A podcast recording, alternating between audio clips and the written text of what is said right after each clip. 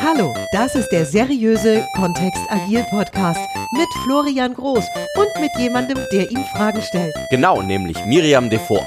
Jede Woche. Wir freuen uns auf die spannenden Themen und auf dich als Hörer, Wieso eigentlich seriös? weil es so ist.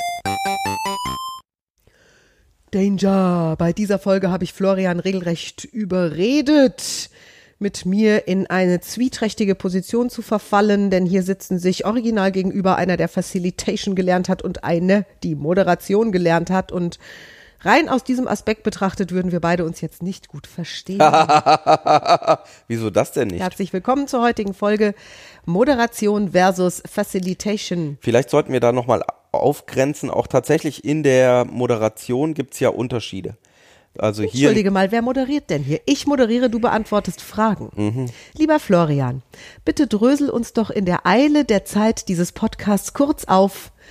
Was ist denn überhaupt Facilitation? Wir wollen mit Facilitation jetzt wirklich anfangen. Klar. Okay.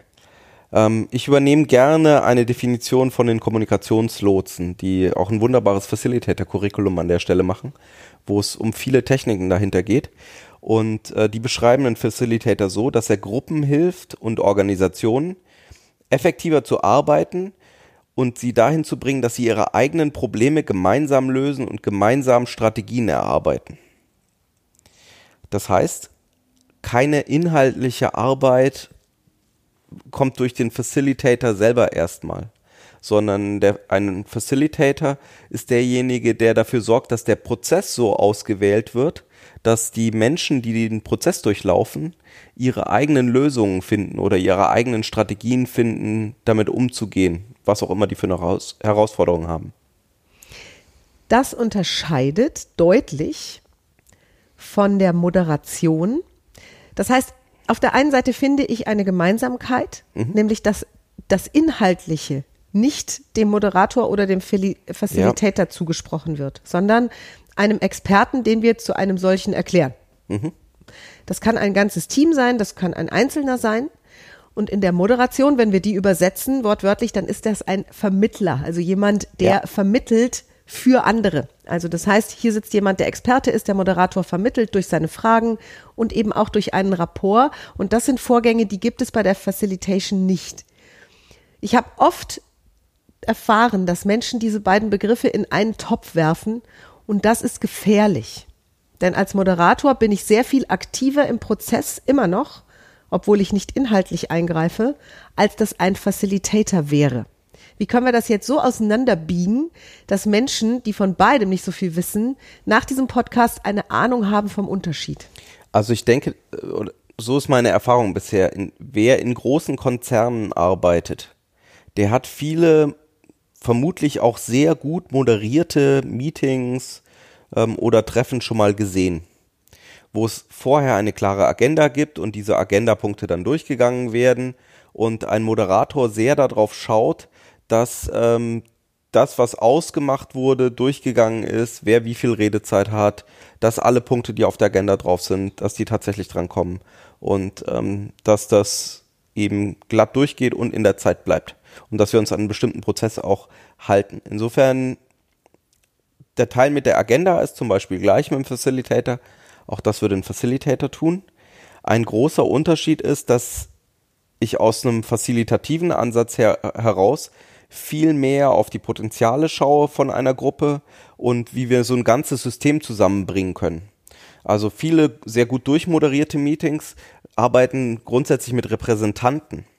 Also das ist dann gar nicht mehr das ganze System in einem Raum drin, sondern es ist nur noch ein Teil von dem System, nämlich irgendwelche zum Beispiel Führungskräfte im Raum, die sich dann eben Gedanken darüber machen, was zu tun ist oder Informationen austauschen. Und äh, die, die dann im Raum waren, sollen das dann wieder an ihre Subgruppen heruntertragen. Und viele von den gerade Großgruppentechnik in der Facilitation holen ganze Systeme in den Raum hinein und sagen, ne, wir möchten mehr Leute engagieren und mehr Leute dazu bringen, ihr Potenzial in den Raum reinzuholen.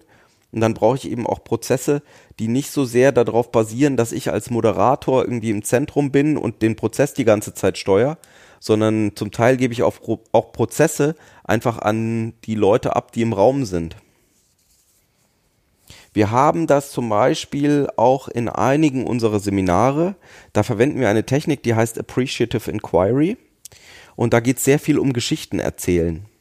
Und in weiten Teilen dieses Prozesses ähm, sind Miriam und ich dann gar nicht aktiv involviert, so dass wir die Gruppen steuern, sondern wir sagen den Gruppen, es gibt eine bestimmte Zeitverabredung.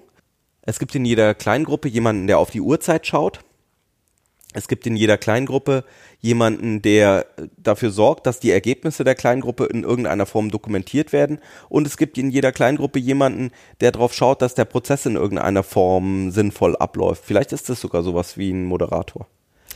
Jein. Und dann lassen wir die alleine, Mm, ja. dann lassen wir die alleine arbeiten innerhalb des Prozesses. Ein Alleine lassen ist in der Moderation so nicht vorgesehen. Zumindest habe ich das in der klassischen Moderation eben nicht erlebt, sondern der Moderator wird ja auch ganz häufig als ein Gastgeber visualisiert. Das heißt, wir stellen uns vor, dass der Raum, die Zeit, auch das, was dort passiert, sehr abhängig ist vom Gastgeber, dass der das sehr steuert, dass der Ja. selbstverständlich seinen Gästen Freiheiten einräumt und er räumt sie eben ein. Das heißt, wir haben sehr viel mehr Steuerung und der Moderator ist gleichzeitig jemand, der durch gezieltes Fragen eben auch bestimmte Richtungen einschlägt innerhalb dieses Raums und dieser Zeit. Jetzt habe ich einschlagen gesagt. Ne? ähm, und ja, tatsächlich ist das auch ein Begriff, den ich, den ich so gelernt habe. Darf ich noch mal drüber nachdenken. Jetzt wären wir bei der Facilitation eben auch an einer Stelle, wo durch mehr Instrumentarium, mehr Werkzeugkoffer Menschen in die Aktion gebracht werden. Vor allem weniger direktiv, äh, weniger direktive Arbeit. Richtig. Und der Moderator hätte ja nun ständig auch diesen Raum, für den er der Gastgeber ist, im Blick und auch im, unter Kontrolle in gewisser Weise. Ich, äh, also witzig, dass du Gastgeber sagst, weil Gastgeber ist für mich tatsächlich eine, also wirklich eine gute Beschreibung, auch wie ich äh, wahrnehme. Nur es ist eben ein Gastgeber, der wie bei so einer Party abends, ähm, wenn Freunde zu Besuch kommen, eben dafür sorgt, manchmal dafür sorgt, dass es äh, genug Getränke gibt in der Küche, der manchmal ähm, Menschen, die am Rande äh, der Gespräche, der Gesprächsrunde stehen, wieder irgendwie integriert oder einen Gast jemand anderem vorstellt, der manchmal auf der Balustrade oben steht und runterschaut und genießt, wie die Ra Lautstärke im Raum ist und der dann auch merkt, ah, jetzt sollten wir langsam mit dem Essen anfangen oder hier fehlt noch dies oder wir könnten jetzt das tun. Und manchmal auch unter den Gästen drunter ist und einfach mit im Flow ist. Und äh, das ist diese Gastgeber-Führungskraft, die zum Beispiel auch Mark McCurgo in Host Leadership beschreibt. Das ist genau die Metapher dahinter. Ähm, und das ist eine sehr facilitative Rolle, finde ich. Also es ist sehr darauf bedacht, dass die Menschen, die in diesen Raum kommen, eben eine maximal gute Erfahrung machen an dem Abend.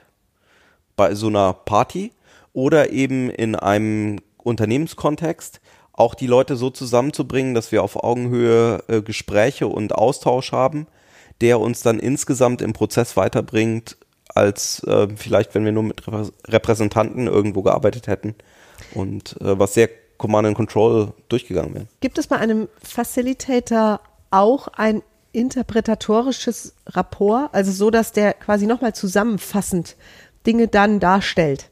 Denn das wäre auch ein, ein klassischer Job von einem Moderator, nachdem er sich fünf oder sechs Interviewgäste angehört hat, nochmal kurz für die Zuschauer und Zuhörer, weil wir haben immer einen Dritten für einen Moderator. Jemanden, der das dann verstehen darf, was da passiert, nochmal zusammenfasst. Also ich mache das anders. An der Stelle ähm, gebe ich mich oftmals doof oder äh, gebe ich mich nicht in der Lage dazu, das nochmal zusammenzufassen. Und ich frage in die Runde hinein, wer das nochmal zusammenfassen könnte. Weil ich gar nicht für mich beanspruche, die beste Zusammenfassung zu machen. Ist auch tatsächlich meine Erfahrung, dass jemand anders aus der Runde das dann plötzlich nochmal unter ganz neuen Aspekten zusammenfasst. Und gleichzeitig, wenn es jemand anders macht, habe ich nochmal gecheckt, wo stehen denn andere Leute in der, ähm, im Prozess im Moment. Das heißt, ich brauche das gar nicht selber zusammenzufassen. Selbstverständlich kommt es ein bisschen auch darauf an, wie sehr inhaltliches Verständnis da wäre. Etwas sinnvoll zusammenzufassen funktioniert erstens dadurch, dass Menschen sehr gut zuhören und wahrnehmen. Ja. Zweitens dadurch, dass sie vielleicht auch ein kleines bisschen Ahnung haben von dem, was da gerade passiert und abläuft. Selbst ein Moderator von einer politischen Talkrunde, der keine Ahnung ja. hat von dem, was da gerade politisch auf der ganzen Welt los ist, dürfte seine Herausforderungen bekommen. um dann so eine Zusammenfassung so zu gestalten, dass es auch sinnhaft ist. Auf der anderen Seite gibt es deswegen ja auch ein Briefing, also eine Vorbereitung und zwar eine relativ opulente. Und wie gesagt, es gibt beim Moderieren und auch bei der, beim Facilitieren mhm. gibt es einfach Überschneidungspunkte, glaube ich, die, die gleich sind und die auch in Ordnung sind, dass sie gleich sind. Und es sind vielleicht Cousin und Cousine, die sich da treffen.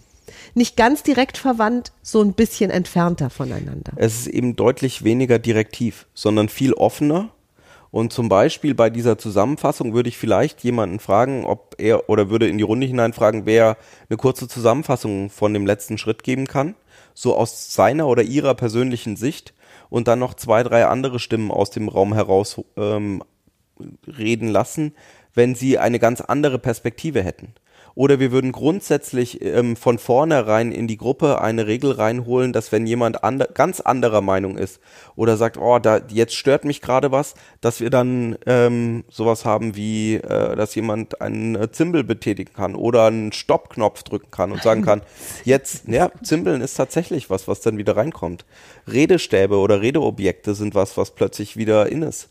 Ähm, und oder wenn wir modern sein wollen, vielleicht so einen roten Stoppknopf, wo man sagen kann, stopp, wir müssen, wir, für mich dürfen wir den Prozess kurz stoppen und sagen, hier gibt's was Wichtiges, hier gibt's aus meiner Perspektive noch was, was einzubringen ist. Und dann eben den, die Gruppe auch solche Prozesse auch aufnehmen zu lassen. Also sowas an der Stelle nicht zu übergehen, sondern eben auch ein, mit einer Vielfalt von Meinungen in einem Raum umgehen können. Das ist was, was ich in einer starken klassischen Moderation, so wie ich sie, das ist ja nochmal ein kleiner Unterschied, wie ich sie erlebe in einer Meeting-Moderation zu einer Moderation, die Miriam auf der Bühne macht. Nur in der Meeting-Moderation wird eben oftmals auch gesagt, so, jetzt haben wir jetzt was beschlossen und dann gibt es eben Mehrheitsentscheid, dann ist es durch und dann ist es auch erledigt. Also dann wird da auch nicht mehr drüber gesprochen. Ne? Nur, nur als Frage jetzt, mhm.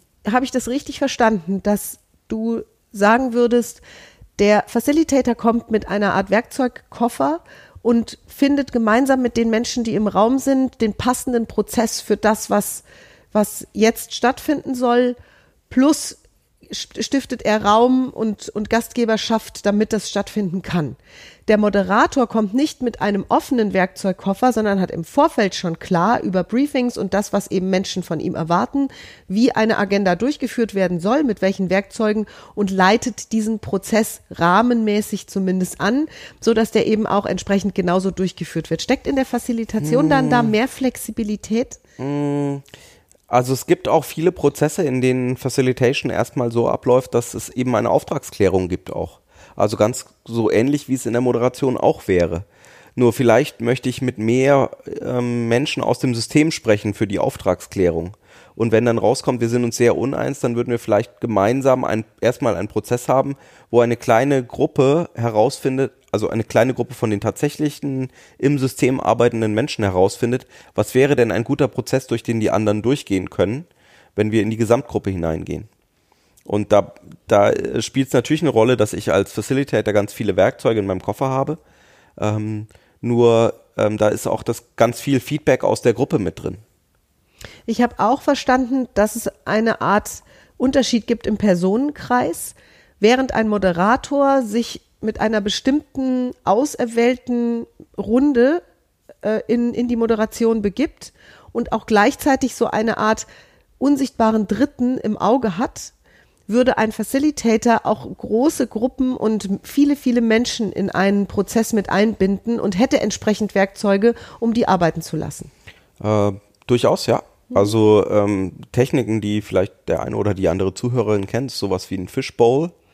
Ähm, das ist wie die normale Interviewrunde. Also es gibt drei, vier, fünf Leute, die vor einer größeren Anzahl von Menschen sitzen und es könnte auch, vielleicht hören ja auch nur fünf oder sechs Leute zu. Nur ähm, wir haben eine, äh, ein Podium, auf dem mehrere Leute in, miteinander sprechen können, in kleiner Runde und eine Menge hört zu.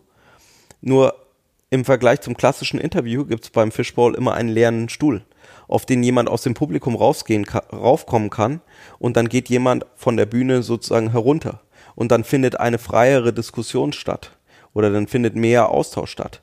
Ein anderes da brechen wir schon aus aus der aus der klassischen Talkrunde. Das ist so. Tatsache, ja genau. Mhm. Ähm, ein anderes Werkzeug, was ich äh, sehr zu schätzen gelernt habe, gerade wenn ähm, es in Runden reingeht, wo gar keine richtige Vorbereitung ist, ist, äh, das heißt Clean Setup. Das heißt, ähm, ich komme gar nicht, wenn ich ein Training anfange, überlege ich mir gar nicht, am Anfang erzähle ich was zu mir und dann sage ich, was ich schon alles gemacht habe und sonst irgendwas, sondern die erste Frage in ein Training hinein ist, was brauchen wir denn jetzt alles an Informationen hier im Raum, um loszulegen? Und dann melden sich Leute und der eine sagt, wow, ich hätte gerne eine Agenda, ich wüsste gerne, wo, was wir tun. Und jemand anders sagt, oh, wann sind denn eigentlich die Pausen? Und jemand drittes sagt, oh, ich habe hier irgendwie eine Herausforderung, ich darf um die und die Uhrzeit raus.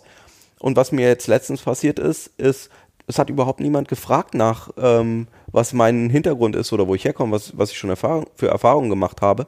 Das war denen nicht so wichtig. Und dann ist es, dann brauche ich dem auch keinen großen Rahmen geben. Aus einer klassischen Vorbereitung für ein Training heraus hätte ich vielleicht gesagt, ja, dann sag, natürlich sage ich denen, was ich schon alles an tollen Projekten gemacht habe.